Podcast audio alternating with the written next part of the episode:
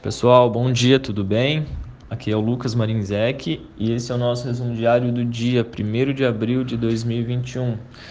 Ibovespa ontem fechou em queda de 0,20%, terminando o dia em 116.634 pontos. O dólar R$ 5,62, S&P 500 3.972,89 pontos e o petróleo Brent 64 dólares e 7 centavos o barril. Notícias no Brasil. O emaranhado do orçamento continua. O Ministério da Economia sugere que a lei seja vetada pelo presidente da República por argumentar que é inexequível, mas a mudança é politicamente difícil. Espere-se que o Tribunal de Contas divulgue seu parecer sobre o assunto a qualquer momento, o que pode ajudar o presidente a se decidir. A taxa de desemprego atingiu 14,2% no período de três meses até janeiro.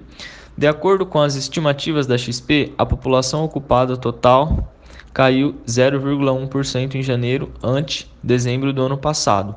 A massa salarial real efetiva deteriorou-se adicionalmente em janeiro.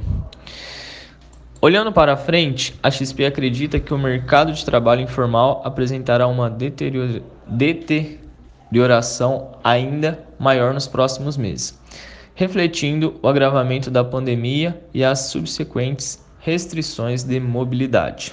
Notícias no cenário internacional. A principal notícia do dia é o pacote de infraestrutura e empregos de 2,25 trilhões de dólares anunciados ontem à noite pelo presidente dos Estados Unidos, Joe Biden.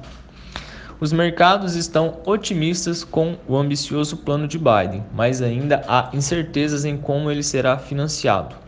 O governo afirma que será por meio de aumento de impostos, mas analistas de mercados afirmam que não será suficiente para atender ao valor total.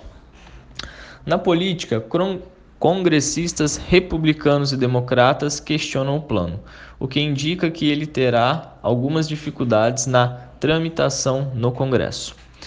No lado das tensões entre União Europeia e o Reino Unido, o bloco afirmou que não deve enviar mais vacinas ao Reino Unido, a menos que a farmacêutica AstraZeneca entregue sua meta de doses da vacina contra a Covid-19 para países membros. Bom, pessoal, esse foi o nosso resumo. Precisando de qualquer auxílio, estamos aqui à disposição. Um excelente dia a todos. Grande abraço.